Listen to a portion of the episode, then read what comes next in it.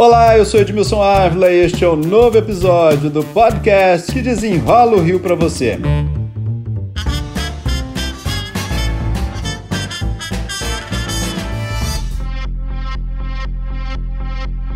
Foram sete dias de julgamento e a ex-deputada Flor de Lis foi condenada a 50 anos e 28 dias de prisão. O assassinato do pastor Anderson do Carmo em 2019, então marido da pastora Flor de Lis, teve repercussão em todo o país. Nesse caso, o que mais chamou atenção não foi o tamanho da sentença, e sim os detalhes que foram revelados. A repórter da TV Globo, Beth Luquezzi, acompanhou todo o julgamento. Ela é a minha convidada para contar os bastidores desse crime que aconteceu numa casa em ebulição, com mais de 50 filhos. Beth Luquezzi, muito obrigado pela participação aqui. Oi, Edmilson. Agradeço demais esse bate-papo, viu? Muito interessante.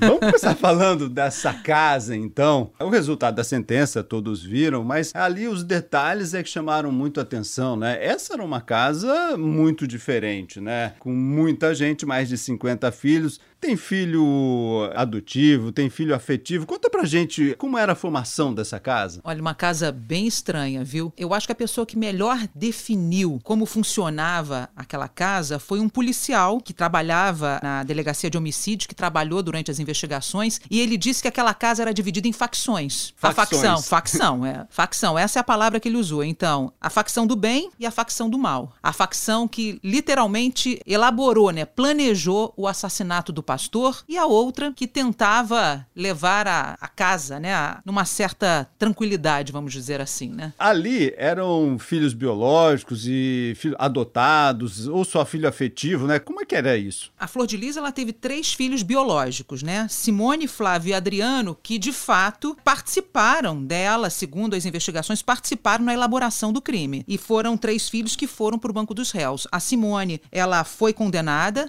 junto com a Flor de Lis, né? ela recebeu mais de 30 anos de pena aí. O Flávio já havia sido condenado no primeiro julgamento do caso, né, por ter sido o autor dos disparos, né, que matou efetivamente o pastor Anderson do Carmo, e o Adriano, que foi condenado não pelo crime, mas por associação criminosa armada. Quer dizer, três filhos, três biológicos já junto com ela nesse planejamento. E depois ali dentro da casa tinham os filhos afetivos, a grande maioria é filho afetivo, quer dizer, ela nunca conseguiu adotar essas crianças de fato, porque tinham pais e tinham alguns que ela conseguiu adotar que tinha documentação, mas era minoria. Bom, e nesse caldeirão, pelo que a gente viu lá nos depoimentos, tinha privilegiados e escravos? É, praticamente isso. Um lado que era obrigado a trabalhar dentro de casa, né, a fazer os afazeres domésticos, a trabalhar também na, na igreja, e tinha um outro que ficava meio assim na boa vida, né? Tinha regalias, que eram os filhos afetivos, os filhos ligados mais efetivamente a ela. E eles tinham direito a uma comida especial, né? Era uma geladeira que ficava no quarto dela, que poucos tinham acesso, e os outros, os demais da casa, comiam praticamente salsicha o dia inteiro, né? Bom, foi nesse nesse meio que o crime foi sendo arquitetado, né? Mas não foi direto esse crime, né? Com tantos disparos. Primeiro teve envenenamento, tentaram isso também. Várias tentativas de matar o pastor antes e o próprio Anderson do Carmo não acreditava muito, não. Ele soube? Ele soube. Ele soube de uma delas, inclusive um crime que tinha sido planejado aí com a ajuda da Marzi, uma filha afetiva. Ele soube, deu, vamos dizer assim, um pito nela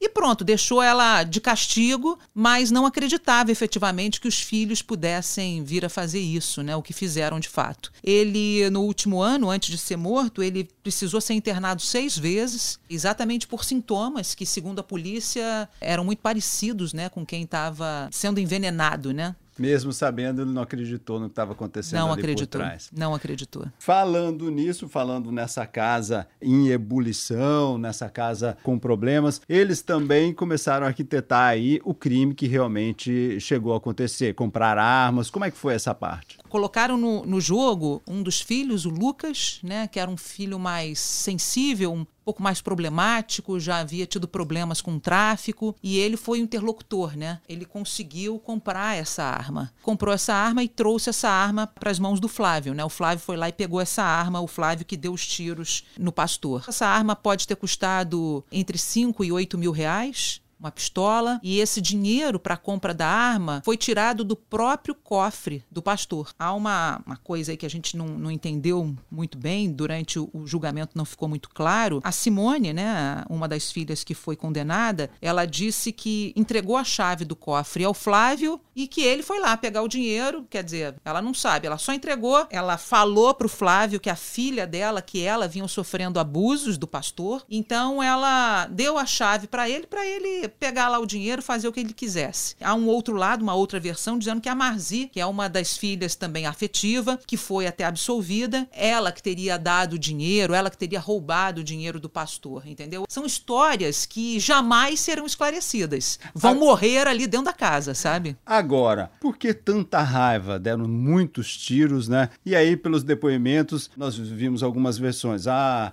ele teria tido caso com outra pessoa da família. Ah, ele controlava o dinheiro todo, ele estava controlando tudo. O que, que rolava ali? As investigações da Polícia Civil e o que o Ministério Público também analisou, tudo leva a crer realmente que o pastor Anderson do Carmo foi morto por poder, por dinheiro. Não houve outro motivo. Ele era uma pessoa que controlava todos os bens da família. Quer dizer, controlava a carreira artística da Flor de Lis, né, que ela ganhava o dinheiro vendendo as músicas, né, fazendo shows. Ele controlava todo esse dinheiro. Ele controlava o dinheiro do Ministério Flor de Lis inteiro também, né? Controlava também a carreira política dela e ele também era uma pessoa muito dominadora, né? Ele era uma pessoa que dava muita bronca em todo mundo, ele agia de uma forma muito ríspida e as pessoas na prática, segundo as investigações, elas queriam se libertar de tudo aquilo, entendeu? Elas queriam controlar o dinheiro. Agora você imagina uma família com mais de 50 filhos, se você também não tiver uma figura que controle o andamento de tudo, né, o dinheiro voa, né? O dinheiro Agora, desaparece. Agora, Lis controlava todos? Ela também tinha um controle? Desses filhos mais chegados a ela, sim. Ela exercia um domínio muito grande sobre eles. A gente observa que muitos deles ali tinham uma verdadeira idolatria a ela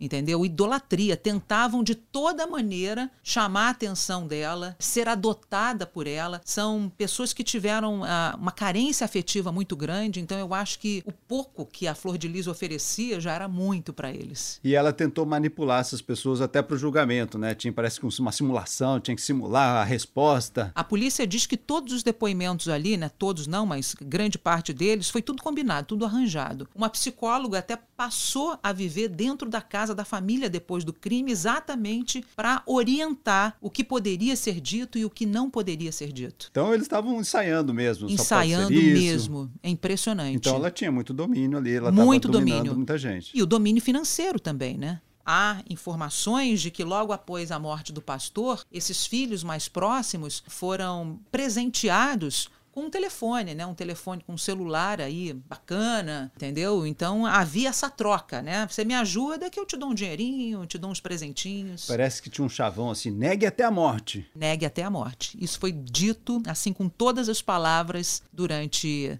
os depoimentos que foram tomados lá no tribunal. Beth Luquezzi, repórter da TV Globo. Muito obrigado pelas explicações aqui, pelos contos e pelos detalhes dessa história. Este podcast foi editado e finalizado por Felipe Magalhães. E eu, Edmilson Ávila, toda semana desenrola um assunto aqui para você. Até o próximo.